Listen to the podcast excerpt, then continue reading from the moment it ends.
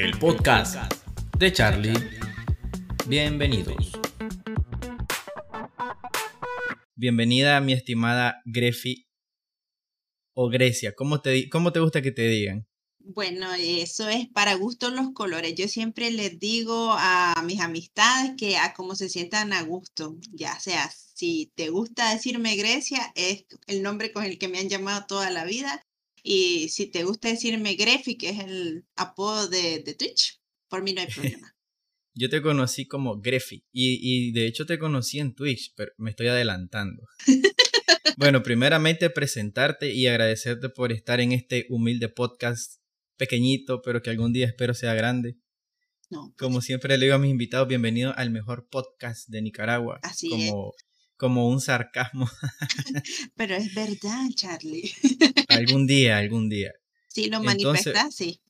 Sí, mira, bueno, agradecerte porque aceptaste estar aquí a hablar de un tema interesante que pues obviamente los que vean este episodio ya, ya leyeron el título, así que el spoiler ahí está. Pero como decía, yo te conocí en el mundo del internet como Grefi. Grefi, no sé si se pronuncia Zucchino o Tsukino. No, Zucchino, Zucchino, así como que fuera solo ese. Ese nombre, ¿de dónde lo sacaste? Bueno, Grefi yo, yo lo deduje por tus dos nombres. sí, eso sí. Porque cuando compré tu libro ahí decía tus dos nombres y tu apellido. Sí. Y, y, y el Zucchino, de, ¿qué, ¿qué onda? Eh, bueno, este, todo mundo de, ¿cómo te puedo decir? Em, ha llegado a mí, sabe que soy fan de Sailor Moon a tope, ¿verdad? Uh, Y esto inició en secundaria, que esto lo vamos a hablar más adelante, imagino yo. Sí. Eh, con esto del auge del anime y los otakus y todo eso. Entonces me pidieron que me identificara con un nickname y yo no, no hallaba ninguno con el que me sintiera cómoda hasta que yo dije, ah, voy a usar mi nombre y el apellido de mi protagonista favorita, que es este Serena de Sailor Moon. Ese es el apellido, fíjate que yo nunca lo supe. Sí, Pero bueno, este, bueno, di- discúlpame, ¿qué ibas No. a decir? Ah, no, no, de que este hay un capítulo de Sailor Moon que, bueno, en la traducción no, no lo, no lo pone tal cual, pero la contraseña de la gatita cuando hacía como comunicaciones ahí con el espacio decía Usagi Tsukino, que significa el conejo de la luna, está comiendo arroz, algo así decía. De por ahí Qué para la... interesante. Mira, yo te cuento que Sailor Moon yo lo vi de chiquito hace veintipico de años y no la volví a ver. Pero sí recuerdo Sailor Moon, Sailor Mercury, Tuxedo Max, que era la voz de Goku, creo. en español. del Android de 17, creo. Oh. Bueno, mira, creo que estamos adelantándonos al tema, pero eso es interesante. Yo te dije cuando te mandé la guía que es como para cuando nos salgamos del tema, la guía nos jala. Sí, ahí. Pero aquí siempre es espontáneo, es una plática, vos sabes, de brothers. Pero mira, para no adelantarnos mucho antes de, de meternos en lleno a este mundo, de- del cual a mí me gusta también, primero preguntarte a qué te dedicas. O sea, tenés una profesión, hobby, que ya los hobbies yo sé por dónde andan, pero de- eh, ante la sociedad, como profesional, ¿a qué te dedicas? Bueno, ante la sociedad, pues yo soy una licenciada en ciencias de la computación y me dedico al área de calidad de software. Soy la que revisa que lo que se haya desarrollado, pues cumpla con las normas que el cliente pues ha dictado y las reglas del negocio. A eso me dedico. Interesante. Esa no me la sabía. Cuando yo te conocí, mi impresión que me dio era como que, ten- o sea, cuando yo te vi en foto, yo dije, tiene pinta de abogada. Sí, y, y, y, a, y a, a tu esposo le vi pinta de ingeniero en sistema. Ah, bueno, eh, ahí sí, Ahí sí la pegué. ahí sí. Es interesante que los dos se dediquen a esta rama. Y di un spoiler aquí porque no sé si tus fans saben que, que sos casada, pero sos casada. No, y pues, Así que fans, lo siento. Ni modo. Sí, pero bueno, este, en tu, en tu vida profesional, pues te dedicas a un trabajo bastante, creo que la demanda en el sector de computación es bastante grande en Nicaragua, Sí. sí, creo yo, porque, y ahí hasta yo que soy ingeniero civil tengo que saber mucho de computación para que no se me queme la computadora. Sí. Pero aparte de eso, tu hobby, tu hobby principal, yo lo deduzco por como te veo, es consumir anime, supongo. Sí, sí, así es.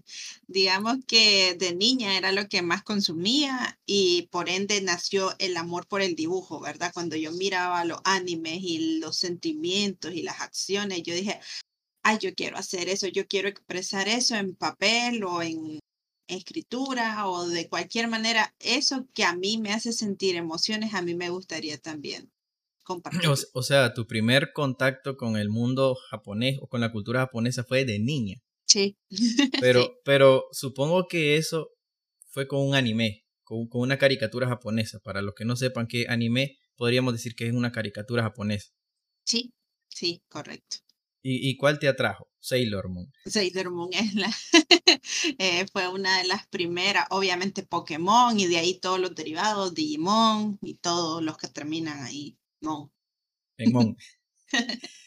Es interesante, pero yo supongo, como yo he conocido a varias personas que tienen los mismos gustos que vos con, este, con esta cultura, de que ellos siempre inician porque una, una caricatura japonesa le llamó la atención pero hasta ahí, como es mi caso.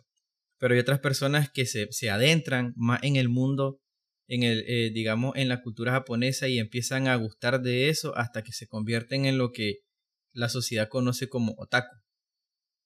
Entonces, ¿a vos te pasó eso, supongo? O... Mm, mira, digamos de que el término otaku yo lo vine a adquirir hasta que estaba en universidad porque yo no me sentí identificada como otaku, porque yo sentía ¿verdad? que el otaku era, em, se centraba solo en ver anime, no tenía mucha vida social y que tal vez su mundo era completamente de fantasía y pues este, en mi caso, sí soy una persona fantasiosa, pero me encanta socializar, eh, me encanta compartir con, con mi familia, no soy recluida, no soy introvertida, al contrario, soy todo lo opuesto. Entonces yo decía, ay, ese término conmigo no encaja. Yo, yo creo que es que está mal utilizado en, en, no sé si en Nicaragua, porque vos sabes que nosotros con la cultura que tenemos roce de manera primordial es Nicaragua. Y yo creo que aquí ese término, perdón, está mal usado, porque hay personas que lo usan, creo que hasta para denigrar a las personas. Sí. Y yo pienso de que, pues yo desde mi, mi limitado conocimiento pienso de que no, otaku, según la definición de internet, es para las personas que son amantes a la cultura japonesa, especialmente anime y manga. Sí. Que aclarando manga, ¿cuál es la diferencia entre anime y manga? Te quería preguntar eso. Me adelanté, pero...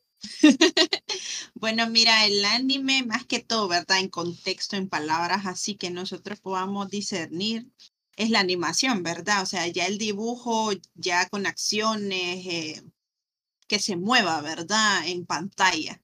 Eso es lo que yo comprendo, ¿verdad? Del término de anime y que me han explicado todos mis amigos que ya son referentes ahí en el mundo otaku. Mientras que, mientras que el manga, pues, es la adaptación en papel de una novela gráfica, de una historia. Eh, el manga, pues, este, tiene la particularidad de ser, de ser leído al revés, ¿verdad? De cómo se leen los cómics que nosotros leemos, pues, normalmente eh, no sé cómo le podríamos decir, de izquierda a derecha, será, no sé. Yo no sabía eso de que el manga se leía al revés. Sí, miren. Entonces, este, este, no sé, por, es el de Sailor Moon. Es el único ah. manga que tengo. Pero este, así normalmente lo leería vos, ¿verdad? Este es el estilo que, que uno normalmente lee. Pero él la portada la tiene acá. Órale. Entonces esa no me la sabía. Lo comenzás a leer para acá. Qué interesante. bueno, los que están escuchando en Spotify, lo siento, tienen que ir a YouTube. tienen que Para ver lo que nos mostró Greffy. Fíjate que eso es interesante. Aprendí algo nuevo. Es que yo siempre que, que hago estas cosas aprendo muchas cosas. Y ahorita me enseñaste algo muy interesante que no sabía. Porque yo tengo entendido que la, la, la, las lecturas creo que, no sé, Oriente Medio, Arabia, e, es, es, al revés que se lee. de, de, de atrás para adelante, pero normal, como, como cualquier libro. lo del anime no me lo sabía, fíjate. Sí, sí, así es. Esa es la particularidad con respecto a los cómics y cualquier otra revista, ¿verdad? De dibujo. Qué interesante. Entonces vos, vos prácticamente toda tu vida has sido fan de esta cultura, prácticamente. Sí. Es tu pasatiempo principal. Pero, este, mira, esta pregunta que quiero hacerte creo que es muy, muy amplia y creo que para contestarla necesitamos investigar, pero yo, como te dije, desde nuestra perspectiva, ¿desde cuándo vos crees que se inició esto en Nicaragua? Porque en Nicaragua, yo desde hace 10 años he visto que este movimiento ha crecido, pero no sé si existía antes o, o, hasta ahora, o, o, no sé, pero vos no tenés esa, esa información? Como más o menos desde cuándo en Nicaragua se, se, dio este boom. Pues mira, hasta de los datos que yo he recopilado este, durante estos 29 años que yo tengo, eh, cuando estaba en secundaria, como para el 2008, yo me di cuenta que existían expos de anime que solo eran el intercambio de anime, ¿verdad? Y que el karaoke y que unos cuantos cosplay que eran improvisados. Entonces yo pienso que va surgiendo a eso de entre 2007 2008. Por ahí. Yo creo que yo creo que coincidimos y lo vamos a confirmar porque vos y yo somos de distinta época. Eh, yo te llevo ocho años, sí, por el momento. Este es mi cumpleaños, pero mientras no los cumpla, todavía tengo mi edad actual. Así es. Entonces, mira, cuando en mis tiempos de niño, de, adolescente, eh, consumíamos este anime, pero no sabíamos que se llamaba anime. Yo salí de secundaria en 2002 y cuando yo me fui a estudiar a León, fíjate que yo nunca supe de eso, de, de, de que existían este, eh, expo, que existían reuniones. Eso yo lo escuché hasta el 2010. Entonces quiere decir que lo que vos decís es correcto. Entre 2007 y 2008 esto se empezó a levantar pero se hace mundialmente, mundialmente, hoy se hace nacionalmente conocido con las redes sociales, supongo yo. Sí, eso fue lo que disparó, o sea, cuando los medios comenzaron a dar cobertura, ya sea medios visuales que normalmente como el TN8, por decirlo acá, o, o ya Facebook, ¿verdad? Cuando este, comenzaron a hacer cobertura de reportajes, porque eh, la primera vez que yo hice cosplay, recuerdo que llegaron a cubrir la noticia por Facebook y no sé si era el CDNN 23 que le estaba dando como patrocinio a esto que era EXA, que era una de las mm. más grandes que había en Managua. Era de dos días. Si yo la primera vez que yo escuché de esto, si no me equivoco, y ahí me corregí, creo que fue en 2013 cuando vino Mario Castañeda, la voz de Goku en ese momento yo me di cuenta que existía esto aquí. Yo dije, no sabía que, o sea, yo, yo tenía entendido que habían grupitos que se reunían, pero no a esa magnitud, porque cuando dice pues me, etiqueta un brother ahí, viene Mario Castañeda, o sea, Mario Castañeda, de Luis Miguel del doblaje, dije Este, o sea, que este movimiento en Nicaragua ya está, ya está consolidándose, y estamos hablando de hace 10 años. Sí. Entonces, entonces quiere decir que, pues ya esto yo diría que la juventud es parte de la cultura de, la juventud. Sí, eh, ahora que decís esto de la cultura y de la juventud y todo esto, ¿verdad? Este, me acuerdo que yo a los 11 años yo viajé de visita al Salvador, ¿verdad? Y mi primo, que es 10 años mayor que yo, en ese entonces tenía 21 tal vez, me dijo que él era fan de los Thundercats. Y que, uh, genial. y que este estaba saliendo en ese entonces en El Salvador un canal que después vino a parar para acá. Eh, pero no me acuerdo ahorita el nombre, era algo de anime, no sé qué onda. Sí, sí, me acuerdo. No sé si te acuerdas del nombre ahí. No, pero sí me acuerdo que había un canal exclusivamente de anime aquí. Era ese mismo, pero, o sea, ya aquí vino un poco más tarde, ¿verdad? Y me decía este que si yo era de, si a mí me gustaba el anime, yo le decía, no, porque yo no entendía qué era el término de anime que vos lo mencionaste, que uno se vino a dar cuenta tarde que los, los muñequitos de su infancia eran anime. Sí. Entonces, ahora ya son parte de la cultura actual. Ya, ahora ya los padres ya no dicen, estás viendo muñequito, no, estás viendo anime. sí. No, de, de, hecho, que hay padres que todavía, pues, le dicen muñequito, no creas. Pero bueno, fíjate que ahorita que ya hablamos la diferencia entre anime y manga, pues prácticamente anime es animado, o sea, no tiene, no tiene la gran ciencia deducirlo. Y el manga es como que digas la versión impresa. Sí. Y, y este, ¿cuál consideras vos aquí que es más consumido? ¿El anime o el manga? Porque yo sé, vos me acabas de mostrar que, que tenés ahí un, un manga, pero ¿cuál percibís vos que es el más consumido? Yo siento, ¿verdad? A mi criterio, puede ser que no lo compartan, pero yo siento que el anime es el más consumido.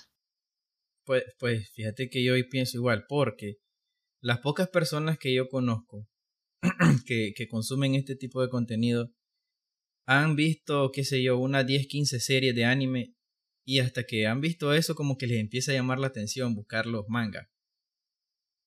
Pero, pero sinceramente es que, a ver, la cultura de la lectura, y lo hablamos en el episodio anterior con mi amigo Becker, la cultura eh, eh, de leer y eso como que no está muy, ya muy muy latente estos días. Ahora todo es celular, todo es pantalla, hasta audiolibro, ya hasta me da pereza eso. es cierto. Yo recuerdo que en mis tiempos, pues mi anime favorita, no voy a decir cuál es, porque pues, nadie va a adivinar cuál es mi anime favorita, mi, mi, anime favorito. Pero en esos tiempos, fíjate que se mezclaba. Te, te ponían los Picapiedra, Dragon Ball, eh, y así. Eh, o sea, era mezclado. Creo que por eso no podíamos como definir el, el, el, género. Pero ya después, y yo creo que vos te vas a acordar de esto en TN8, había algo que se llamaba la hora del anime. Sí. Y entonces ahí yo me di cuenta también de que las caricaturas que venían de Japón eran anime y las demás eran caricaturas normales. Sí. Este, pero aquí, bueno, no sé, pero son pocas, eh, ¿cómo decirte? Son pocas las caricaturas o los animes que son conocidos aquí. O sea, no es como en otros lugares que he visto que cualquier persona te puede decir, he visto 15, 20. Pero aquí tienen que ser personas que les guste mucho para consumir ese tipo de contenido. Porque yo te digo, yo soy poco. Dragon Ball, los que he visto, Dragon Ball, Caballeros del Zodíaco, Death Note, eh, eh, Sailor Moon de chiquito. Ah, y, me gusta bastante el anime Gore. Uh. Sí, hay, una, hay uno que se llama Tortured, Tortured Souls, Almas Torturadas, que es uno de cuatro episodios. Esa. Esa, buenísima. Pero fíjate que fuera de eso, pues no, no conozco a alguien que te diga, soy fan de un anime que, que, que, que no conozcas. Siempre que yo he visto los cosplays, los identifico. Entonces creo que en ese aspecto como que son pocos los que consumen eso, pero de manera que solo eso van a consumir. Y me imagino que vos una. Mm, te vas a reír, pero este, yo tengo amigos que consumen más que yo. Ay, se escucha todo un término extraño, ¿verdad? Que consumen el anime, ¿verdad? Más que yo y ellos son los que me se encargan de clasificar las historias que saben que yo voy a ver. Ah. Porque ya les ha pasado eh, que me han pasado rogando, inclusive dos años dilató un compañero rogándome para que viera Full Metal Alchemist Brotherhood. Que yo la verdad que yo dije, ah, porque no le hice caso antes, porque sí era muy buena la historia, a mí me encantó. Pero este, así, eh, a mí me encanta y, es, es, es raro que yo lo busque. Siempre me llega el como que, no sé, alguien lo ve por mí y me dice, yo sé que este es para vos. Siempre, te, siempre te llegan las recomendaciones. Sí, no faltan las recomendaciones y saben que yo soy como que cuando te dan una orden yo la sigo y si me gusta, ya saben que fijo me lo termino, me gusta y hago cosplay.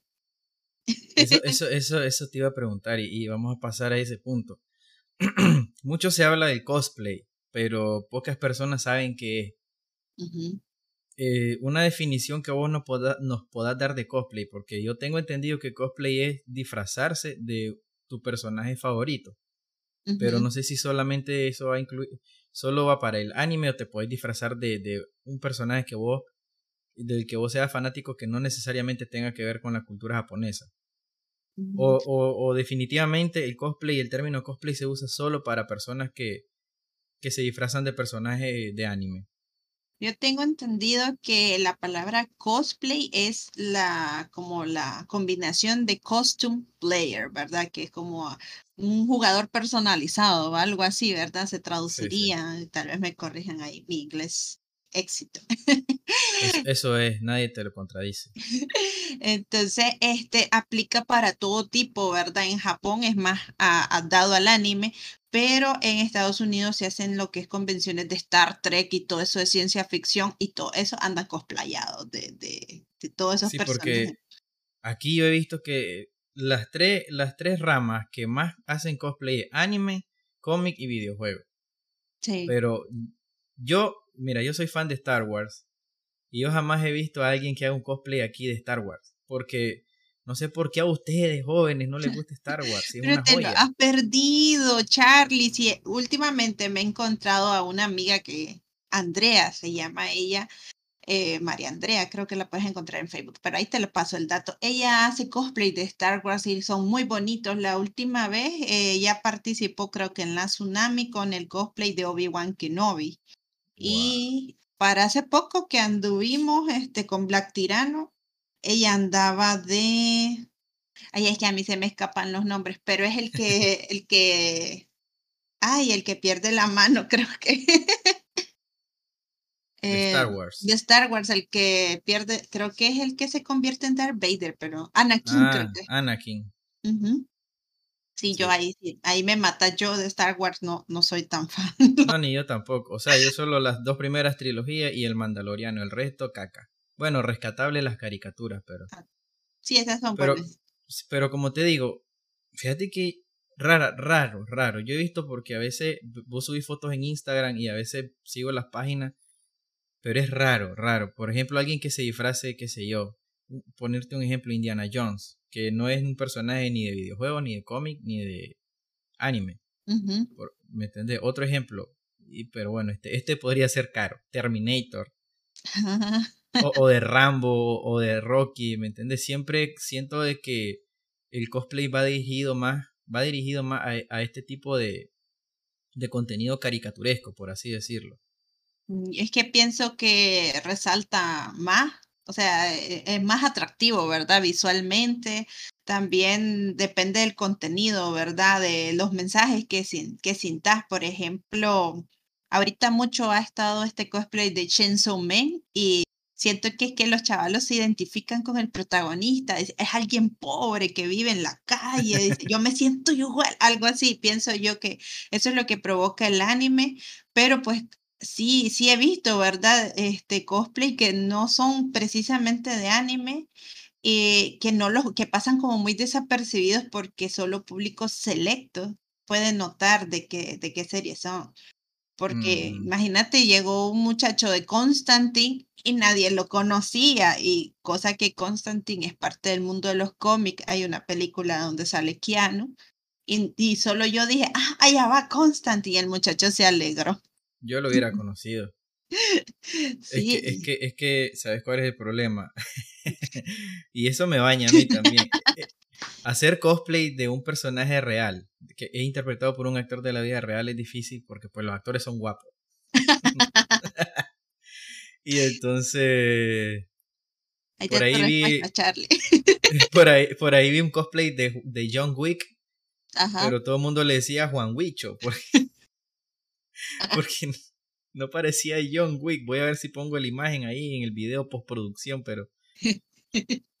Entonces creo que ahí va el asunto. Mira, te voy a hacer una pregunta que, que va fuera de, de, la guía que te di, pero ¿cuántos cosplays has hecho en toda tu vida? Si tenés, si tenés un número. Mm, pues yo creo que más de 10, o sea, así como por decirte entre 10 o 15 habré hecho entre buenos y malos, porque solo me acuerdo de los buenos. Ese, e, e, esa es la mentalidad que uno debe tener.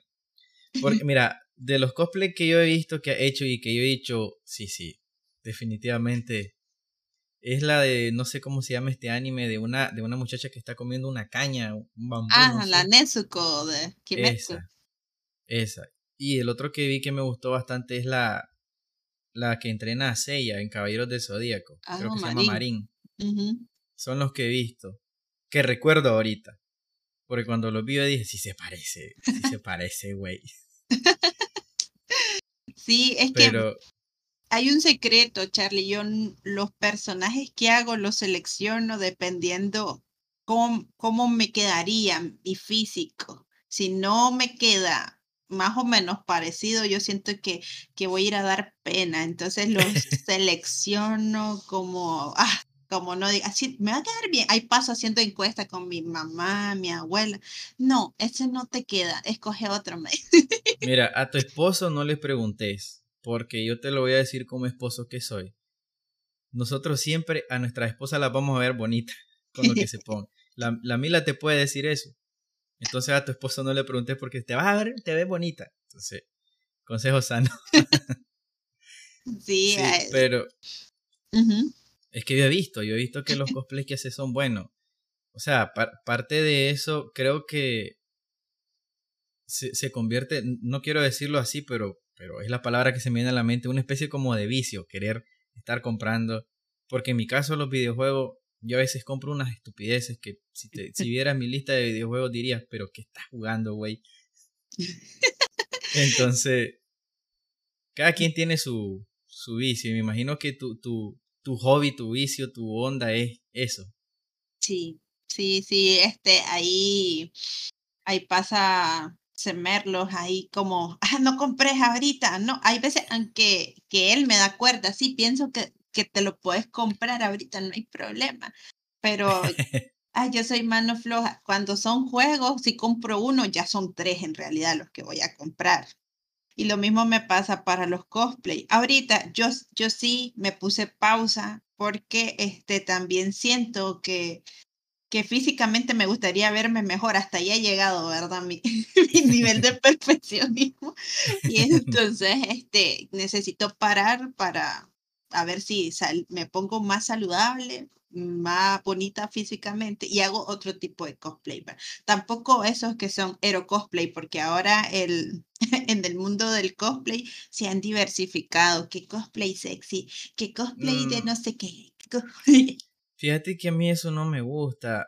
Yo digo, cada cosa con su tema y siento que mezclar eso, porque yo he visto que llegan muchos menores de edad a esas convenciones.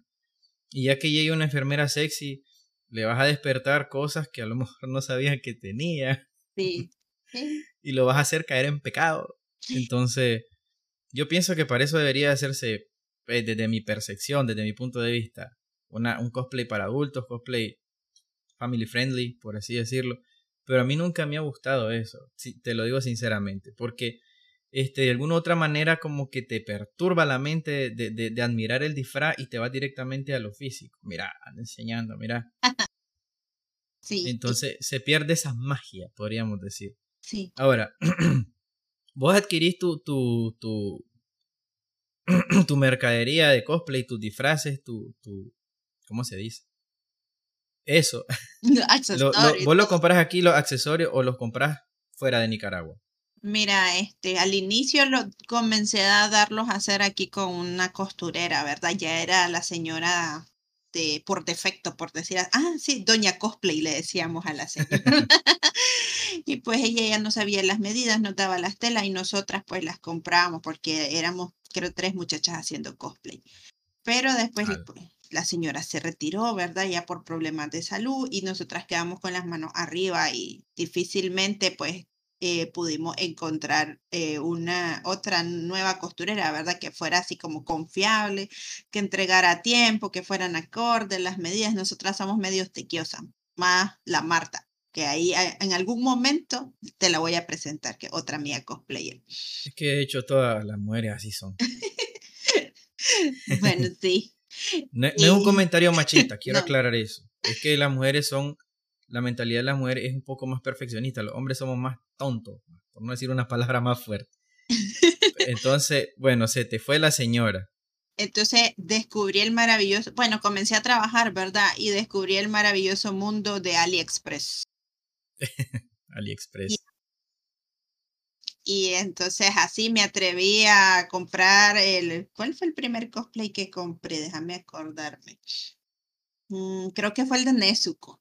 Ese fue el de prueba. Y estaba a buen precio. Yo dije, ¿cómo? Y lo, lo compré. y entonces, ahora los cosplays que me ves son de ahí, son de AliExpress. Son raros y contados. El de Marín sí es de, de, con una costurera de acá, pero de ahí la mayoría que he sacado, sí, los he traído de AliExpress.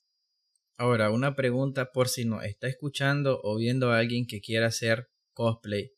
Se, se gasta bastante en eso. Sí, sí. ¿Para qué digo no? Sí, sí. Consejo sano, trabajen o pórtense bien para que el papá les compre porque sí, de otra manera no, no lo veo. Porque la otra opción, por ejemplo, bueno, mi mamá fue la que me patrocinó el primer cosplay que hice, pero vamos a que, como les digo, yo siempre busco personajes que físicamente pues nos adecuemos, ¿verdad? Y el primer cosplay que hice fue el de Chun-Li. No necesitaba peluca, solo ah, era el ese Otro. Ese otro lo vi en tu, en tu Instagram y también.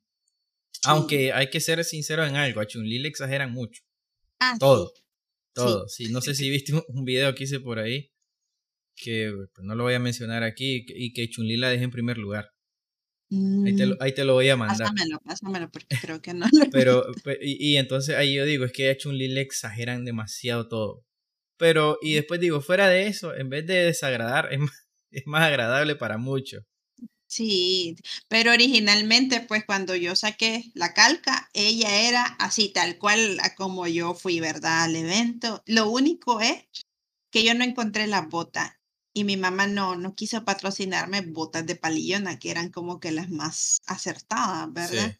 Entonces, hay una anécdota, yo no sé si la puedo contar o nos estamos despidiendo. bueno, parece traje, eh, un amigo me invitó a dar una entrevista en el canal 6. Desde, ahí vengo dando entrevistas yo. Hace 2012 uh, te estoy diciendo. No, por ahí, 2012, sí. Entonces, este, solo me faltaban las botas y me acuerdo que una amiga me dijo, fíjate que me peleé con una señora en las pacas, pero te las conseguí. Me y yo dije, bueno, pues, y me las pruebo, me quedaban, pero no a lo largo, o sea, no me subía el zipper, era como para piernas delgaditas y yo tengo, pues, pierna gruesa, entonces pantorrilla gruesa. Entonces, la dije, bueno, vamos a aprovechar el, el, book, dije, y le vamos a quitar el zipper, le vamos a poner uh, hoyuelos, creo que, no me, ojales, perdón, ojales, y le ponemos los cortones a los lados en vez donde iba el zipper y ya lo hacemos una chunlía ahí modificada. Y así fue. Entonces ya cuando me toca dar la entrevista, mi mamá me da la indicación, ¿verdad? Si le voy a pasar el podcast a mi mamá para que se ría con esta anécdota. Saludos, mamá de Greffi. ella me dijo que no te miren esas botas, dice, porque es como que lo menos elaborado que andas, que no te las enfoquen en cámara, esconder los pies si es posible, hacerlos de lado. Y yo, bueno, y yo allá muy nada, ¿verdad? Sentada con los pies así metidos en la silla, y en eso la muchacha viene y me dice, ¡ay, qué bonitas tus botas! Y yo, yo y con la cámara. Sí, y enfocándola. Y yo, ay, gracias. Esas las mandaste a hacer en una tienda fuera del país. No, le digo, son de las patas. no, le hubieras dicho, las mandé a traer de la tienda oficial de Street Fighter. bueno, yo no, no recuerdo si les dije las pacas, pero yo le dije, no, las personalicé y por eso el sí, pero obviamente se escuchó ahí como que, ah, esta muchacha hace este, a sus accesorios y todo. Yo que va, ni las quería enseñar porque mi mamá ya me había condicionado y, y pues esa es la anécdota chistosa del cosplay. sí, bueno, este, vamos a poner ahí una foto del cosplay de Greffy y de Chun-Li, pero vamos a buscar una foto decente de Chun-Li porque últimamente cuando busqué fotos de Chun-Li en Google me salían unas que mejor no. Ah, ahí te lo a pasar, yo tengo, tengo. Mira, ¿en, qué momento vos decidiste hacer cosplay? Dijiste, yo me quiero disfrazar de X o Y personaje.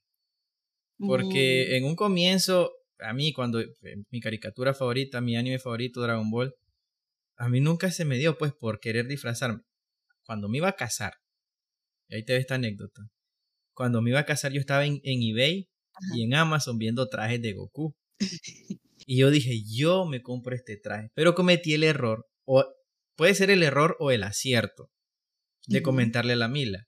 ¿Y sabes qué me dijo? Si, si yo entrando al altar te veo vestido de Goku, me regreso. Entonces, no, bueno, me tuve que, me tuve que disfrazar de persona normal. Para gracias, Mila, gracias. pero fíjate que nunca, nunca, pues tal vez, digo yo, porque soy, soy de otra época. Mi, juventud, mi, mi, mi, niñez fue en los 90, mi juventud fue entre finales de los 90, inicios de los 2000. Pero no había esa mentalidad, fíjate, de que me quiero disfrazar. Lo más que había era que a lo mejor salía en el periódico una foto de Goku o de Pokémon y la recortaba y eso era, eso era lo top. Me acuerdo que cuando lanzaron Pokémon, en la prensa diario salía el Pokémon número uno, el Pokémon, cuando solo eran 150, que ahora son como, no sé, son un montón. Infinidades de Pokémon. Y yo diario le hacía comprar a mi papá la prensa para, para recortar el Pokémon y los logré, los logré coleccionar. Pero eso era el top, ¿me entendés? E, en, ese tiempo, fíjate que no había un mercado este, dirigido a ese tipo de contenido. Si querías un, un Goku, un muñeco, una figura de acción, como le dicen, tenías que tener familiares fuera de Nicaragua para que te consiguieran eso. Porque aquí no vendían. Aquí solo iba a encontrar, qué sé yo, los clásicos como los Picapiedras, Box Bunny, ese tipo de, de, juguete. Pero aquí eso, eso, tal vez por eso a, a los de mi época no nos, nunca fuimos de que nos queremos disfrazar porque imagínate cómo nos hubiéramos visto. Pues este, en mi caso, yo sí siempre me imaginé vistiéndome de Sailor Moon, o sea, no sé, cómo era el, auge de la transformación, ¿verdad? De eso era el, el, boom de Sailor Moon. Entonces yo siempre me imaginaba que me transformaba. De hecho, las calcetas del colegio iban hasta arriba simulando las botas de Serena. Sí, y todas mis compañeras eran fan y cada una tenía su Sailor designada y toda la cuestión. Entonces yo pienso que siempre me gustó eso. Obviamente lo de disfrazarme ya para, o sea, cosplayarme, por decirlo así, ya fue en el, cuando estaba en universidad, que una amiga me dijo, vamos, vos, vas de Peach, yo voy de Daisy, y ya, y vamos de Mario, y que no sé qué, que no sé. Pero al final me dejó sola, yo no iba a hacer el traje sola, y me fui de Chundi.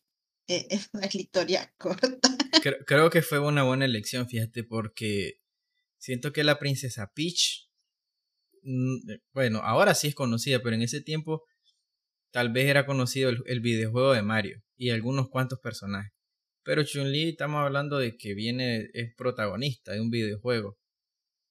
Sí. Pero te quedó bien. A, mí yo dije sí, sí, sí se parece.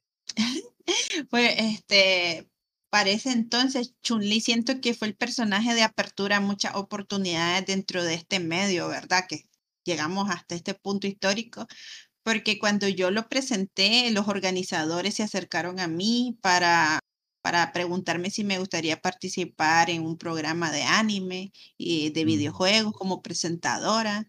Eh, una faceta corta, pero yo la disfruté bastante, tampoco me pagaban debo decir, ¿verdad? Era más que todo por amor al arte, porque todos los que estábamos ahí eh, compartíamos ese amor por el arte del anime y los videojuegos con todos, ¿verdad? Los que no podían alcanzar, ya sea porque no, no tenían internet, no tenían compu y todo eso. Entonces se pasaba un segmento de media hora en el, el CDN 23, creo que, ese canal. Ahí era como a eso de las cuatro y el programa se llamaba Anime Kinetics y ahí estuve un tiempo de presentadora. Fuiste presentadora, interesante. Acabamos de descubrir una nueva faceta. Porque yo, bueno, yo te conozco y, y sé que sos escritora. De eso vamos a hablar un poquito más adelante. Eh, me he leído, me leí un, el libro que te compré, me gustó. Ah, bueno. Este, me sentí raro viendo a Loki de mujer, te lo digo sinceramente.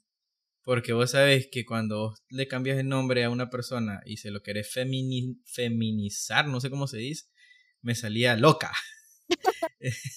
Entonces le decía la Loki. La Loki para, para identificarme con el personaje, o sea, para entender al personaje. Pero mira, bueno, vos ya me contaste que ha hecho cosplay, pero no sé si vos tenés esa información desde cuándo aquí en Nicaragua se hacen esas cosas. Mm, Convenciones, reuniones, porque estamos hablando de que al comienzo dijimos el auge fue como más o menos entre 2007, por ahí. Pero más o menos cuántas convenciones o a cuántas convenciones expo has asistido. Mira, yo comencé a asistir desde el 2011 eh, con la primera que fue Dark y todavía sigue vigente, ¿verdad? entre los grupos de anime más antiguos que, se, que nacieron, ¿verdad? Acá. Pero inclusive ellos este, hacían esto del intercambio anime, karaoke y etcétera desde el 2008, creo yo, desde ahí que te comentaba. Eh, comenzaron con esto y hacían breves pasarelas, ¿verdad? Porque, bueno, eso era lo que mis amigas me enseñaban. Mira, fui a, a un evento de anime en la uni, dice el, pero, ay, la uni que es una de las, este, de los recintos que están acá en Managua, que es bien chiquito. Les prestaba. Ajá, correcto. Ahí. Que está por Lupoli. Esa. Es que a mí los nombres se me escapan. Ya, ya te dije, soy disléxica, soy de todo. ya eso es normal. Cuando uno trabaja, el cerebro está dividido en muchas partes que a veces cuesta que se reacomode. Pero pregúntame de los mapas de Dark Souls si te lo voy a decir. Entonces, la cuestión que ellas me mostraban, ¿verdad? Yo recuerdo unas fotos de mis amigas eh, de echándose aerosol de color en el pelo. Ay, es que yo soy Sakura, decía de Naruto. A mí Naruto nunca fue mi anime favorito, de hecho no lo he visto. Yo sé que es el favorito de muchas personas, pero el mío no fue tanto. No sé qué pasó. Tengo ese... Mm. Ah, bueno, a excepción de Charlie. no, no, no pasa por mí. Naruto lo respeto, pero es que yo sentía que era mejor Dragon Ball, sinceramente, y como que de ahí nadie me movía y a mí me gusta llevar la contraria. Entonces, ahí dejé bola. La cuestión es que ellas ahí hacían esos disfraces improvisados hasta una de ellas recuerdo que en quinto año no, no comía en la hora de recreo y, pero ¿por qué no comes? Le decía yo es que estoy ahorrando para comprarme un, un Haori, que es como esto, o un Happy, algo así, para que me lo hagan a medida. Y me dijo la señora que me iba a cobrar tanto y como a mí me dan 10 pesos, pues yo creo que de aquí a cuatro recreos lo tengo. Me y, yo, a morir de gastritis. Y yo recuerdo pues que yo nunca logré ahorrar, porque es que yo, la comida es primero, entonces yo nunca logré ahorrar así como ella.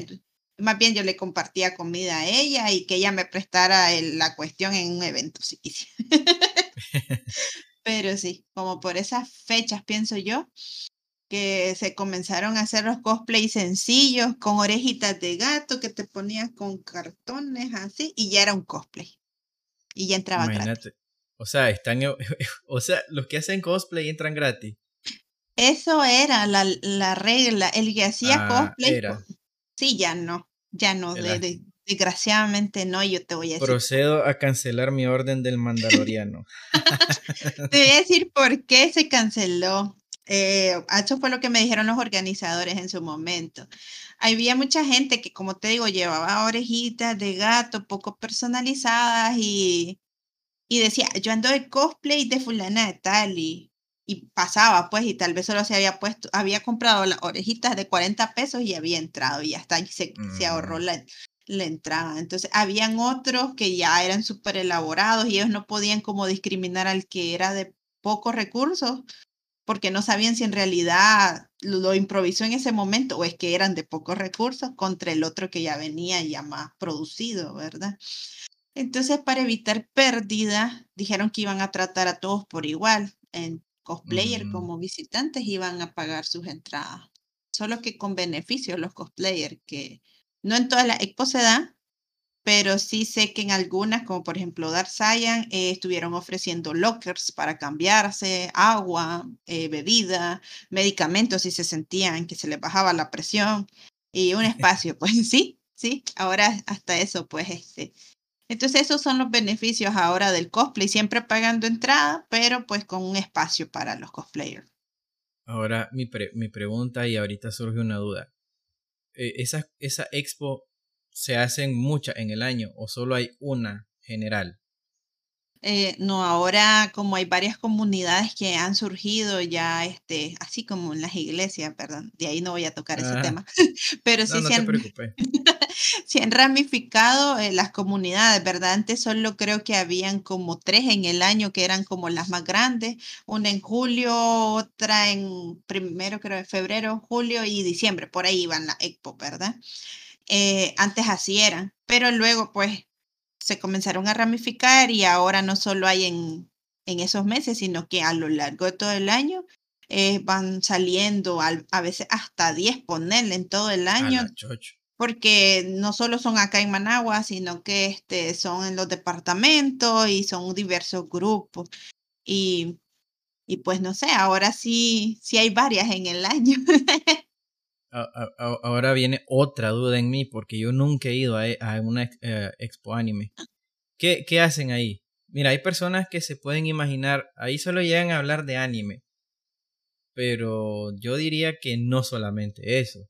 Por lo que me dijiste en las primeras expo a las que vos asististe, hacían karaoke, eh, eh, otro tipo de actividades, pero generalmente, ¿qué, ¿qué es lo que se hace? En una o sea, si, mira, ponele que yo voy a una expo anime por curiosidad.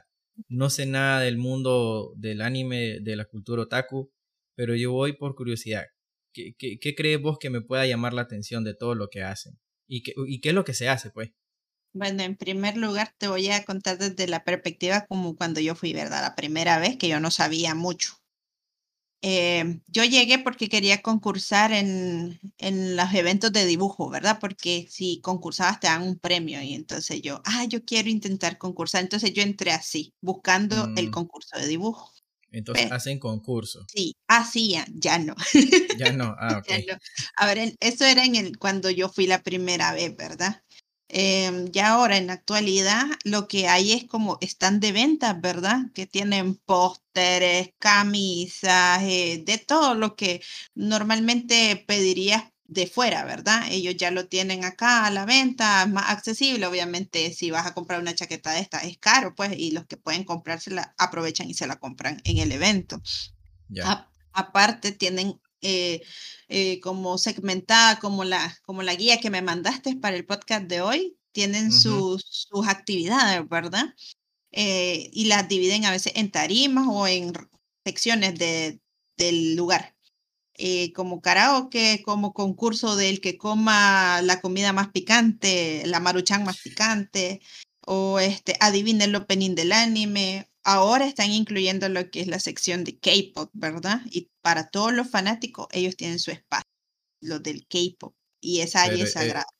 siento como que el K-pop, que pues eh, pop coreano, como que no encaja tanto ahí, fíjate. Siento que se está metiendo y, no, no, lo siento como parte de toda esta cultura, porque para mí, y, y vos me vas a corregir ahorita, la cultura otaku es exclusivamente japonesa. Este, siento que ya el K-pop y eso como que no encaja mucho, pero a ver, no se ofendan tampoco, ¿verdad? Solo es mi perspectiva y mi punto de vista, porque yo como percibo, eh, pues como dice Google, que eh, eh, un otaku es una persona que le gusta mucho la cultura japonesa y todo lo que tiene que ver con eso. Sí, lo que pasa es que el término ahora ya, bueno, otaku es como de manera generalizada fan de X cosa, ¿verdad? Es un otaku, una persona súper fanática y ahora le ponen apellidos, ¿verdad? Entonces, otaku mm. del manga, otaku del anime, otaku de los videojuegos, otaku del K-pop puede salir y tal vez por eso están incluyendo cosas pues que ah, no es algo que congenie conmigo. Decir, Prácticamente quiere decir que la palabra otaku la están usando para referirse a alguien que es super ultra hiper mega fan de X cosa. Sí, sí. Ok, yo soy otaku de maná. Ya eso que. Así por decirlo, así lo están tomando el término, siento yo. Antes no, antes el término otaku era dirigido a lo que era pues la cultura nipona, el anime y todo, todo eso. Sí, y, hablando de, del otaku, vamos a entrar a un tema que espero que no sea polémico porque estamos con una persona que gusta de esa cultura y yo que me gusta tan, me gusta pero no tanto como para considerarme así. Me falta mucho. Espero pues a mi a mi edad poder lograrlo. Pero fíjate que hay muchos mitos, creencias, leyenda urbana, qué sé yo, eh, que, se dicen de, estas personas que les gusta la cultura japonesa. Me explico. Vamos a enfocarnos en, el término otaku a como realmente o a como originalmente fue concebido, que es para las personas que fan de los japonés. Pero como te digo, hay, hay muchos mitos, muchas leyendas, que la verdad yo no las creo. Hay unas que sí las creo porque lo he visto, pero hay otras que no.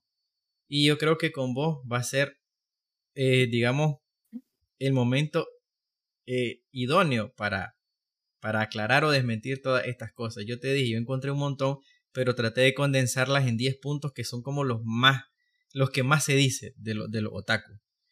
Y, y mira, hay uno, que es el primero, y vas a decir si sí o no, que dicen que las personas que son otaku, su desempeño académico es más alto.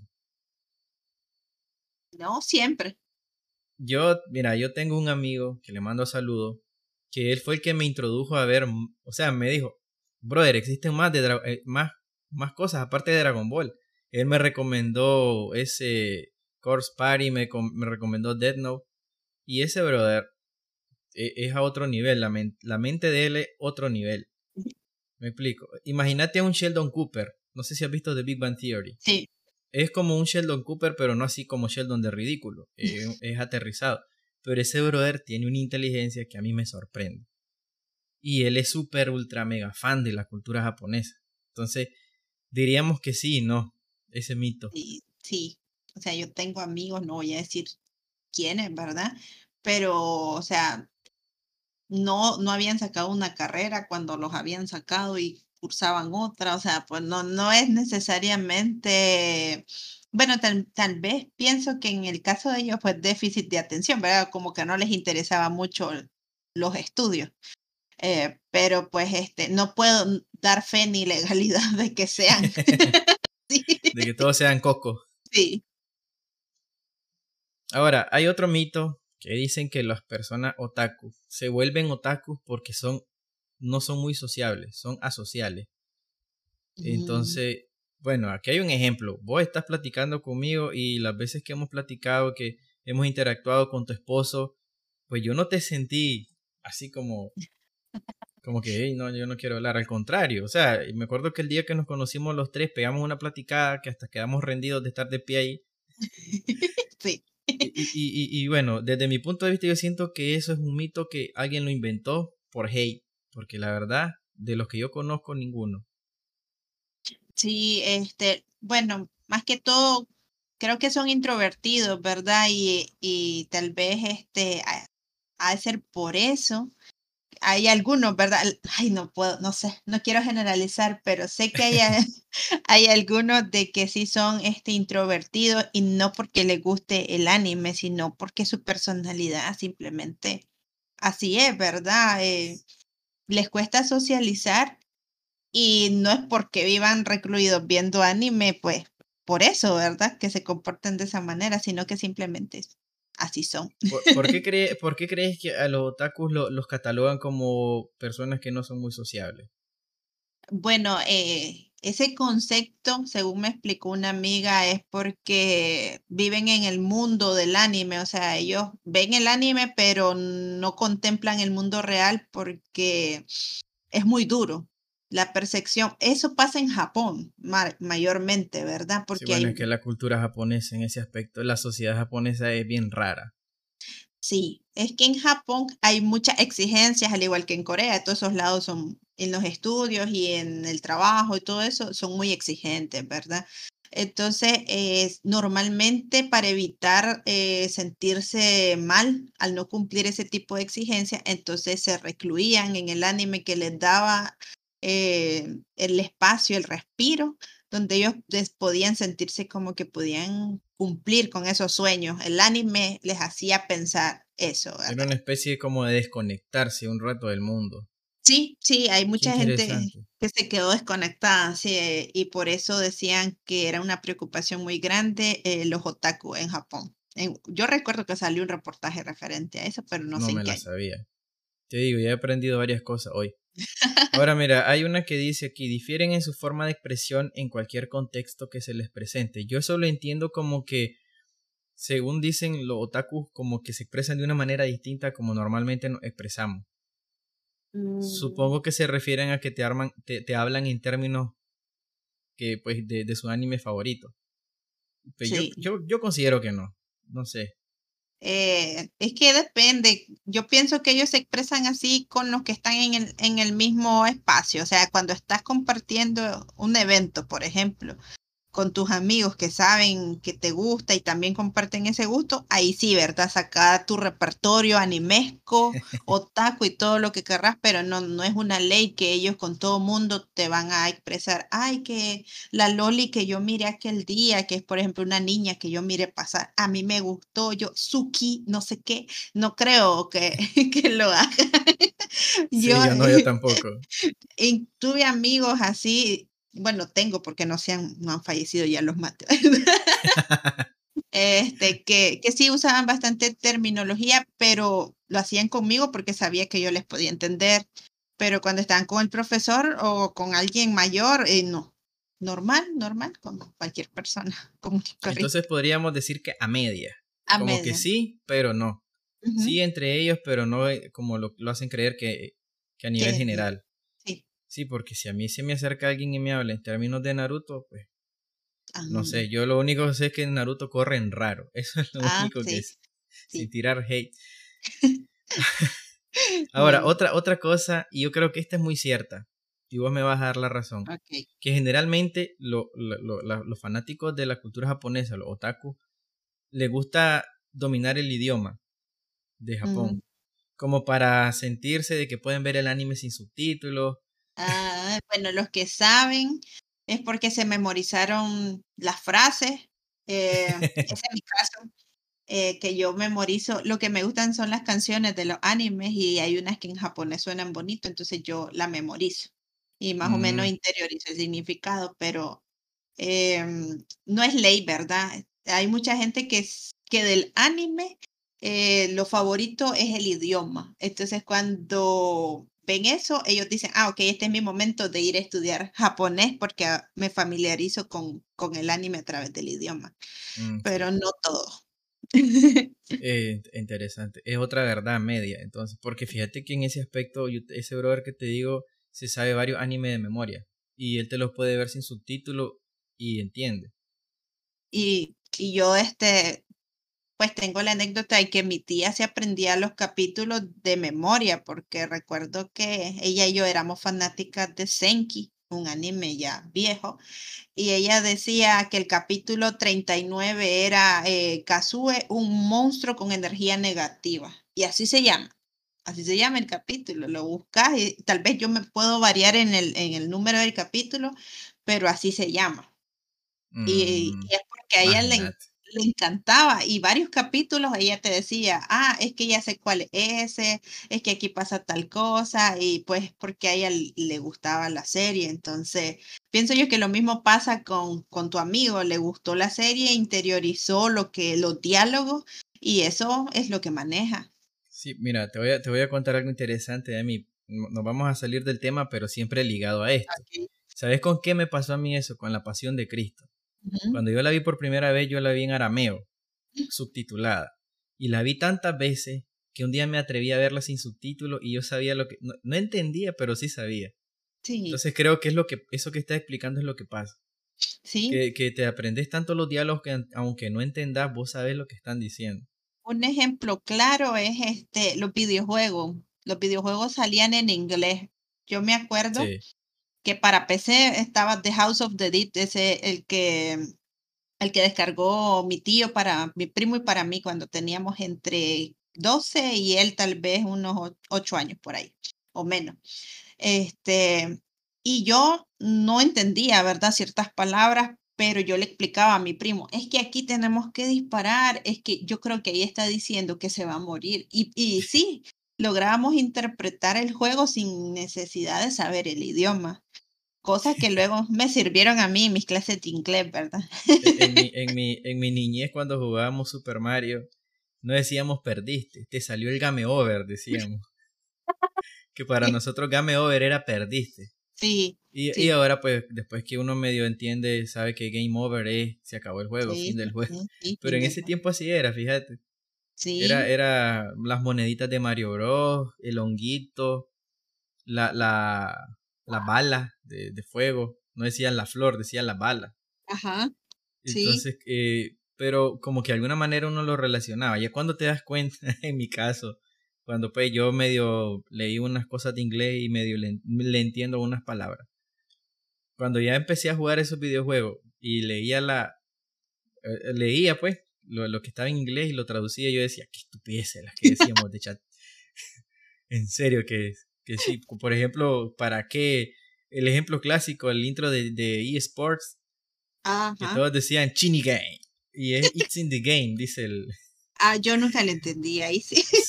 No, yo tampoco, yo lo vi subtitulado y lo supe. Pero todos decíamos Chini Game. Ah, pero no es. ah, bueno, yo. Entonces no es. Ay, ya me. Mira, me enredé. Es la de. No es Challenge Everything lo que dice. No.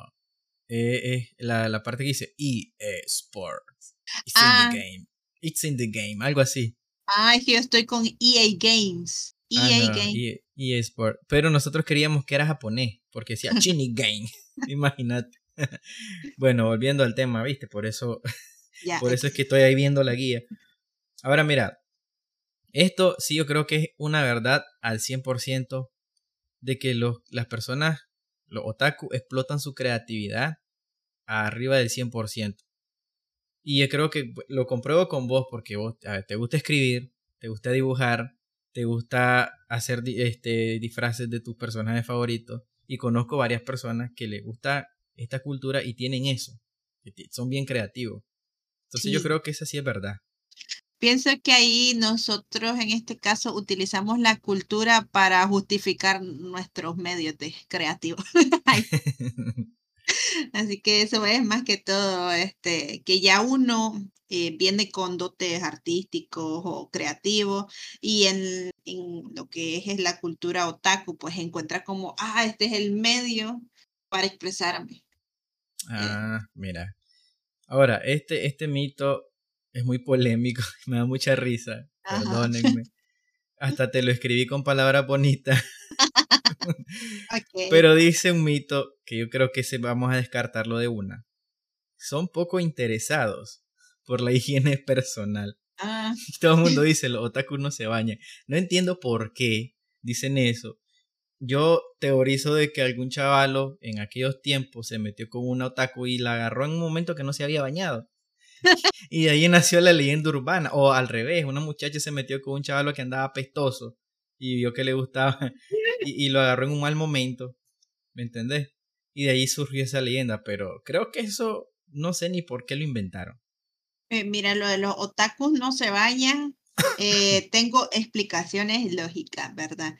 Y es que refiriéndonos al otaku en Japón, que es el que te había comentado, que prefería recluirse en el anime a salir a la sociedad para las exigencias, no se bañaba por eso mismo, porque eh, su mundo era el anime y todo eso referente al lado de Japón, ¿verdad? En el caso de nosotros, aclarando, aclarando, ¿verdad? En el caso de, de este lado del charco, pienso yo que por ser la expos a veces en lugares muy pequeños y estar muy lleno, pues en algún momento y hacer mucho calor, ¿verdad? Aquí el, pega muy fuerte el sol y toda la cuestión, en algún momento se te va a espantar el desodorante. Y si anduviste corriendo como Naruto ahí en algún concurso, pues más rápido se te va a espantar. Entonces es por eso que sí, sí, la verdad que estando en alguna expo sí vas a sentir alguna, algún aroma. Sí, haces la carita. y uno... ¡Chate limón! sí, no, hay, hay unos que se los dicen sinvergüenzamente, ¿verdad? Así como que... Ah. No, yo sería uno. Pues. yo, yo, soy bien en ese aspecto que ya estoy ahí. Pero bueno, creo que ese mito sí, pero en Japón. Sí, en Japón ya, si sos si sos de aquí en Nicaragua y no te quieres bañar, ya, pues, ya es problema tuyo, pues. Y ya es cosa. Pero ahí tenemos la, la, la eh, Greffi, ella, ella se baña diario para ir a trabajar. Que no va a ir sin bañarse al trabajo, obviamente. Y la cultura que tenemos aquí en Latinoamérica, porque no es en toda América, es que nosotros nos bañamos temprano o antes de hacer alguna actividad. Y si vemos, y si vemos que en el transcurso del día, pues ya nos sentimos sucios, sofocados, volvemos a tomar un baño. Contrario en, Estados Unidos. En Estados Unidos te bañas en la noche, en la mañana te levantas directo al trabajo. Entonces es como que no en todas, no en todas. Y, y, me atrevería a decir que en algunos lugares de Latinoamérica tienen ese mismo, esa misma cultura del baño. Creo que en ese aspecto los centroamericanos somos más asiados, lo siento. Sí, es que pienso y los mexicanos que es por el lado de, que aquí es tropical, ¿verdad? Entonces sentimos más el calor, el sudor y en el caso de aquellos lados helado, y no los quiero justificar porque eso no es justificación para que nos echen desodorante. Eh, hace mucho frío, entonces no sudan, o sea, no sudan tanto como nosotros, entonces no sienten el mal olor, pero deberían de, andar pero yo te digo, yo te digo, aquí a veces pegan unos fríos bien sabrosos y aún así yo digo, no me he bañado, me voy a bañar. Ah, sí, no, yo igual, este, si me dicen, e, es agua de pozo y está helado, igual me voy a bañar. Sí, queda ahí como, como dos segundos, como que se te desconecta toda la realidad con esa agua, pero, pero, bueno, no sé, pues ya nos diste una explicación muy interesante que yo no sabía de dónde surge esa idea de por qué los fans de la cultura japonesa, los otaku no se bañan, pero creo que aquí no cabe. En, Nicaragua nos bañamos. Sí. nos bañamos. Es de mentira, acá es mentira. Fíjate qué cosa. Ahora, mira, este otra que bien polémica y me da mucha risa. Que dicen que generalmente las personas otaku, cuando llegan a ser adultos, nunca tienen pareja porque viven en su mundo de fantasía. Y hay algunos que ya llegan hasta los 40, castos, puros, santos, y que van directo a un monasterio. De, me estás entendiendo, no quiero ser tan explícito en ese aspecto. Pues este, no precisamente tienen que ser otakus para que les pase. Eh, Exacto. Eso tampoco aplica por acá, ¿verdad? No es porque tengan sus aficiones. Puede ser que les resulte difícil, ¿verdad? Encontrar una persona con quien compartirlas y por eso el, reservarse hasta cierta edad eh, sea lo complicado, pero en estos dorados tiempos yo pienso de que alguna loca de haber para un loco así, pienso yo, yo tengo ah, a mi loco por ahí. Eh, mira, vos, eso, eso iba a decir, vos tenés, no has llegado a los 30 y vos estás casada, tenés tu pareja, tenés una carrera coronada, eh, soy independiente. Porque ese es otro mito que hay, que no, no te lo escribí en la guía, pero dicen que los otakus siempre son mantenidos. Ah. he, visto un par de casos que sí, pero creo que por elección propia o porque hay mamitis ahí, pero creo que eso no solo aplica en otaku. Sí. Pero, pero sí, o sea, yo eh, cuando te lo decía temprano que hablamos, con vos ese mito está desmentido, porque estás casada, tenés tu trabajo, soy independiente. Y hay unas personas que a mí me, me han considerado no otaku, pero sí con esas cualidades. Entonces, cuando, o sea, cuando ven y, digo, tengo una esposa, tengo un hijo, es como que, no, güey, me acuerdo que cuando, cuando subía mi gameplays ahí a YouTube me decía, más sos virgen a los 40. Y yo, mm, pues te diría que, no sé, o sea, les ponía cosas ahí que al, final terminaban borrando los comentarios. Y no lo voy a decir porque YouTube es bien complicado en ese aspecto. Pero sí le respondía de una manera muy fuerte. Mm, yo, este, ay, perdón que te interrumpía mientras estabas comentando. Este, yo te interrumpí.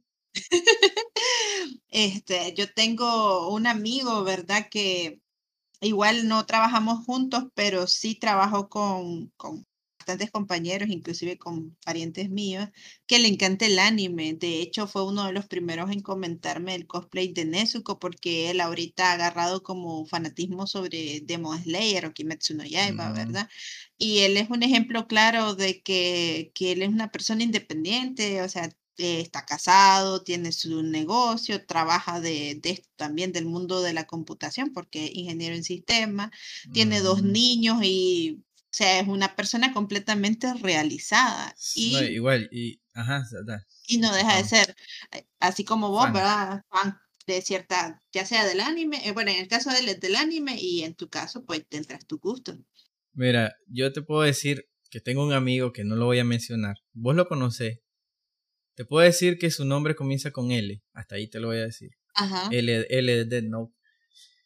Y ese brother, pues, es mega fan de, de, de, del anime y eso. Y cuando él está soltero, es un trompo sin cabulla, por decirlo de una manera sana.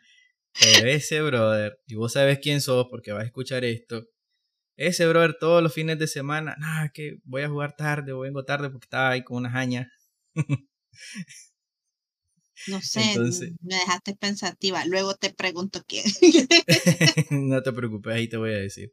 Y, y, él es así, entonces, eh, si, si nos ponemos a eso, él es el ejemplo claro y contrario, que, que dicen que llegan vírgenes a los 40. Mentira. Ese brother no tiene ni 20, es menor que vos. Con eso te digo todo. Es menor que vos y yo te aseguro que hasta ahí dejémosla. Sí, a, a la imaginación. sí. Pero bueno, eh, creo que ya resumiendo esto de los mitos, creo que la mayoría son en parte ciertas, pero por, la, por parte de los que viven en Japón, diría yo. Sí. Creo que aquí, aquí en Nicaragua, en, en América, el término otaku o la persona otaku trata de adaptar su, su cultura, su gusto a, a, su, a, su, a su cultura local, diría yo. Sí porque yo no he visto aquí una persona que sea fan de, del anime y de que no le guste lo nika.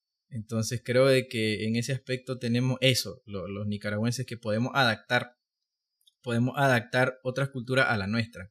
Aunque hay algunos que ya están eh, ah, como que pierden la identidad nica, no sabes si son nica mexicanos. Pero son los que mm, más que todo mm, Sí, eh, como es? Hay un meme de eso. Yo me siento transeconómico. Entonces ellos son transnacionales, ¿verdad? Cambian la nacionalidad. Ahora, este, mira, para, para ya ir llegando al cierre, porque ya sé que tenés que ir a jugar con, con Don Merlos. Entonces, mira, e, este, e, el presente y el futuro de aquí de la cultura otaku en Nicaragua.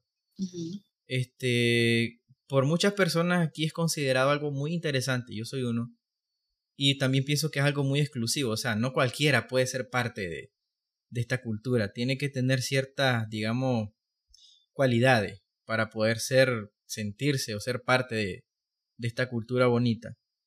Pero vos qué decís, en un futuro ves que esto se expanda, que sea más común, que más niños, por ejemplo mi hijo que tiene dos años, lo vea algo más normal?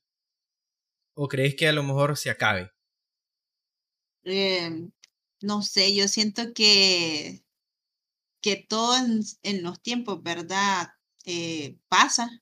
Em, en esto del anime sí ha ido en aumento, ¿verdad? Por lo que comentábamos durante el proceso del podcast, ¿verdad? De que comenzaron en lugares chiquitos y ahora pues ya son eventos súper grandes y pueden que vayan escalando inclusive a más, ¿verdad? Eh, pero siento que en un determinado momento va a haber algo más grande, que esto, mm. que puede que no lo apague, pero sí baje un poco lo que es el, el auge que tiene ahorita, ¿verdad? Pero pues, por ejemplo, en Japón nunca va a morir porque esto ha estado desde que mi mamá miraba que es Heidi, ¿verdad? O Candy, que también son anime. Eh, entonces siento que, que mientras Japón mantenga la cultura viva, a pesar de que el auge disminuya por acá, pues eso no va a morir.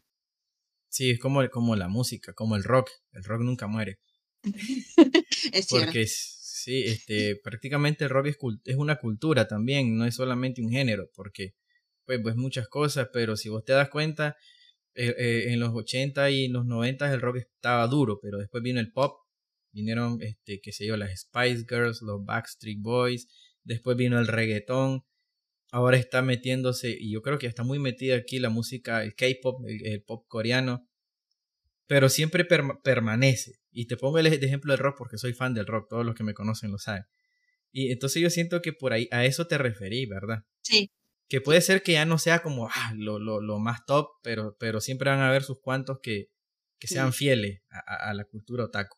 Y sí, yo ya dije, yo voy a tener 70 años y voy a estar diciendo, en mis tiempos yo veía anime. Sí, yo, yo, mi, mi, mi, uno de mis objetivos es cuando sea viejito disfrazarme del maestro Roshi. Ahí está, ya ves. Porque pues. hasta los viejitos podemos hacer cosplay. Podemos, oíme, no, no estoy viejo. No, no, no. no, Soy, soy un adulto joven todavía. ahí es, ahí todavía. Yo, yo, creo, yo creo que fíjate que, que esto se va a hacer como.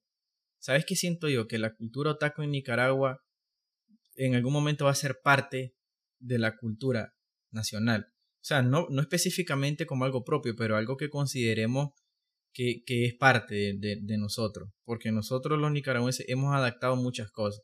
Tenemos. Nosotros tenemos un montón de, de palabras que son en inglés y muchos no saben qué es en inglés. Me, me acuerdo el meme, este, oye, mira, ¿cómo se dice hermano en inglés? No sé, brother, fíjate, ¿me entendés? O sea, lo está diciendo, pero no sabe a, a, a ver, entonces, siento que, que, que, en ese aspecto la, la, cultura anime va a ser parte. Ya, sí. ya, este, no al grado de que te lo enseñen en clases, pues sería bueno que te hablen un poquito, pero siento que sí va a ser parte, porque por lo menos mi hijo, como te digo, va creciendo, él ve que me gustan los videojuegos y eso, pero yo siento que, que a como decir, va a quedar, pero también va a ser parte se sí. va a convertir en parte de la ahí, cultura. Ahí transformándose y haciéndose parte de lo que, de la cotidianidad, ya no va a ser tampoco algo ajeno, ¿verdad? A nosotros. Sí. Ahora, mira, al comienzo yo hablé que vos sos escritora, vos me dijiste que tu imaginación y la fantasía te ha hecho escribir, pero vos consideras que también eh, el ser este, una consumidora de anime te ha inspirado eh, el que te guste la cultura japonesa te ha inspirado a escribir lo, los libros que ha escrito. Sí, yo pienso que, que sí, porque, eh, bueno, mi género más que todo es romance, fantasía y todo, y la mayoría de los animes que yo miraba son así, son romance, fantasía y como que eso ayudaba, o sea, yo veía el anime y decía, ¿qué pasa si la historia hubiera ido por otro camino, o si los personajes no hubieran sido ellos, hubieran sido otros, o si yo sí. invento personajes para ellos.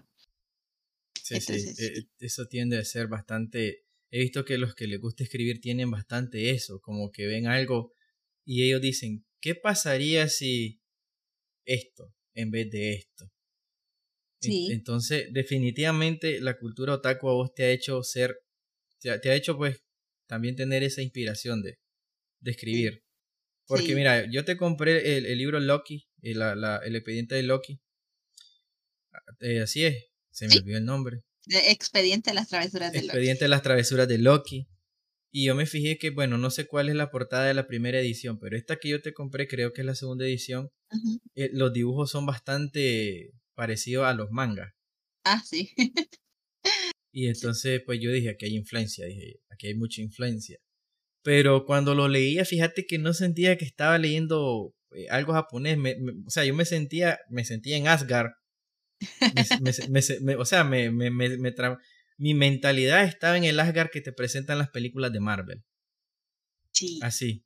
Entonces, este, pero sí se nota bastante, en ese libro al menos, los dibujos que vos lo haces. Sí. Para que sí. sepan. Entonces, y, y, me gustó mucho. Es que pienso que, bueno, en el caso de Loki sí está inspirada en Marvel. Pues de ahí salió el, personaje de qué pasa si Loki no fuera malo. O sea, ¿y cómo hacemos para que no sea malo? Bueno, de ahí salió la pregunta, ¿verdad? Y la historia. Los dibujos siempre, siempre mi influencia es el manga, el anime, ahí sí, no, no puedo cambiar. De hecho, tengo una autora favorita y es la dibujante de Sailor Moon, que es Naoko Takeuchi.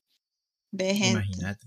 Ya ahí yo la fui a googlear y ella es mi inspiración porque pues según tengo entendido, ella estudió una carrera que tiene que ver con química, ciencias y todo eso.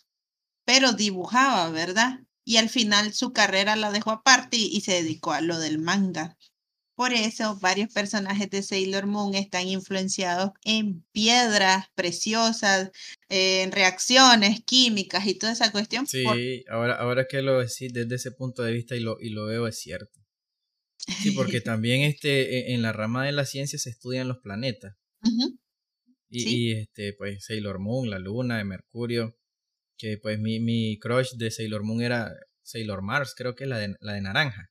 No, Sailor Venus. Esa, esa era mi crush. Lo siento, no era Serena. Eh, no, pero fíjate que mi mamá me regaló a esa Sailor Venus y, y fue una decepción para mí porque yo quería Serena. La dañé. Mm, Lo siento, mamá. acepto regalo. Mentira. Mira, bueno, ya para ir, para ir recapitulando, porque pues ya llevamos un poquito. Como yo, yo te dije, aquí cuando estás en mi podcast, platicamos y no sentí. Ah, sí. Lo que, eh, pero la guía te va diciendo, oye, brother, ya. Entonces, mira, bueno, haciendo una pequeña recapitulación de lo que hemos hablado. La cultura otaku no es lo que la gente cree. Sí. Considero que es algo que se tiene que respetar, tiene que dársele su lugar a como se la dan a los reggaetoneros, a como se la dan a los, ¿cómo se le llama a estos que hacen, a, a los raperos, a los traperos aquí en. Nicaragua, a los influencers, y lo digo entre comillas, por muchas razones. Y yo pienso que, que esta cultura tiene que tener un lugar y no verse como algo despectivo, que digan es otaku, ah, no, al contrario. Mira, yo, alguien me dice, fíjate que ese brother es otaku, yo digo, mi respeto, porque yo he comprobado que la persona que es fanática de esta cultura tiende a ser una persona muy inteligente y muy capaz. Entonces, yo creo que en resumen y de lo que hemos hablado, creo que por ahí andamos. Sí. Esa es la conclusión del asunto. Sí. Entonces, y, y antes de decirle a alguien otaku, busquen en Google qué significa. Y después busquen la palabra ignorante. a ver a quién le cae. Sí, igual este no está de más documentarse, como les digo, sí, el término otaku en Japón varía, es diferente, pero para este lado nosotros ya no, ya es más generalizado como fanático, ¿verdad? De cierta, de ciertos aspectos de la cultura asiática. Yo me considero un 10% otaku. Porque sí soy, o sea, soy fanático. Como vos decís, yo cuando, yo no dibujo, yo soy una miércoles dibujando, pero cuando vos ves mis trazos, ves los ojotes y las cejas típicas de los Saiyajins. Porque así, es mi forma de dibujar. Es tu Entonces yo me influencia. considero, si tengo un poquito, tengo un poquito, y, y todo el mundo lo tiene, que no me lo niegue. Los de mi edad vieron Dragon Ball, no estén de mentirosos, vieron Samurai X, mentira. Te van a estar viendo otras cosas. Bueno, ya, ya para ir cerrando, te agradezco muchísimo por haber estado aquí en este podcast tan chiquito. Ya, ya a medio podcast yo me sentí cuando dijiste, me entrevistaron en TN8, tuve un programa y yo, ¿a quién invité? Dios mío. No, sí, yo más bien siento que me, que me invitó a alguien que es un boom en YouTube acá, o sea, ¿Qué va a yo me siento así como que, ¡ay! me siento honrada, me siento dichosa. me siento dichosa. No, mira, te agradezco por el tiempo que, que, que tuviste, la disponibilidad y, y, y, y, pues tener tu mente a, a, hablar de esto sin necesidad de sentirte como que qué le pasa a este o que por qué me pregunta esto. O sea, esa parte yo te la agradezco mucho. De tu tiempo que, que dedicaste para estar aquí. A, a Merlos, lo siento Merlos, que te robamos a Greffi por más de una hora. Ya va para allá. Está alegre si está jugando sin mí. Yo creo que ya se pasó el juego ahorita. Bueno, entonces ahí se tiene un jalón de oreja. Eh, antes de irme, mira, yo te quería hacer una pregunta. ¿Qué, ¿Qué, te pareció la plática? ¿Cómo te sentiste? Si, te, si dije algo que de alguna manera te ha hecho sentir como que, ¿qué? Lo, eh, ahí te pido disculpas. Siempre uno a veces habla y ni cuenta se da. Eh, no, para nada. De hecho, siento que fue bastante amena, bastante fluida. Y igual, de la misma manera, si hay algún término que yo no lo esté diciendo correctamente, ahí, este, pues nuestros oyentes, pues me pueden rectificar. Yo no me enojo. Eh, solo les comparto, como le decía Charlie, desde el punto de vista de mi parte y de los que me han rodeado en, en, algún momento, ¿verdad? Y pues queda abierta la puerta para que se retroalimenten con la comunidad que es variada y amplia. Para que yo yo, yo considero de que vos sos una de las, de las exponentes, digamos, bastante fuertes de, de la cultura otaku en Nicaragua. Y creo que no me equivoqué al, al, al querer hablar con vos, porque este tema yo lo tenía en mente, pero yo dije, ¿con quién? Y cuando yo empecé a ver y vi tus cosplay, yo dije, ¿para qué? ¿Para qué estás buscando? Aquí tienes a alguien. yo encantada de compartir, aunque sea un poquito de lo que sé, porque créeme, yo conozco gente que es una, son eminencias. Imagino que vos has visto a, en algunas amistades que ya es otro nivel. Yo acá siento que soy como más, más normie, diría, más este, más normal. Sí, pero, pero, o sea, yo diría que estás por arriba del promedio, fíjate. Ah, bueno, ahí sí. sí, porque, o sea, yo con vos aprendí varias cosas aquí. Eh, que, que cuando busqué el tema, cuando estuve investigando, leí, leí términos, pero, por ejemplo, lo que me dijiste de, de por qué en otaku no se va, en los otaku en Japón no se bañan, yo no lo sabía en Japón. Pero fue, me gustó, me gustó bastante. Eh, pues igual fue un episodio bonito y te vuelvo a agradecer. Si quieren seguir a, a Grefi, sus redes sociales, Grefi Sukino con T antes de la S. Igual ahí dejo el enlace. Eh, lean sus libros, está muy bonito. en Wattpad también dejo el enlace ahí, los que quieran ir a chequear. Y pues agradecerte, Grefi, por, por el tiempo. Espero que se vuelva a repetir. Claro, claro que sí, estamos a la orden, ya sabes, este, somos espontáneos ahí directos, si se puede, si vos me mandás eh, hoy podemos hacerlo, mañana y así. en, la, otra voy a hacer uno con Merlo diciéndole, ¿qué se siente estar casado con una persona otaku? Ah, iba a decir. Se va, se va a desplayar, me imagino, hablando. No. Nada. Normal. Ah, bueno, muchas gracias, Grefi, y a los que llegaron hasta acá les agradecemos ambos por, por habernos escuchado. Si les llama la atención este tema, pueden preguntarle ahí en sus redes sociales. Y pues eso sería todo. Muchas gracias y bye bye. Nos vemos la próxima. Esto fue el podcast de Charlie. Hasta la próxima.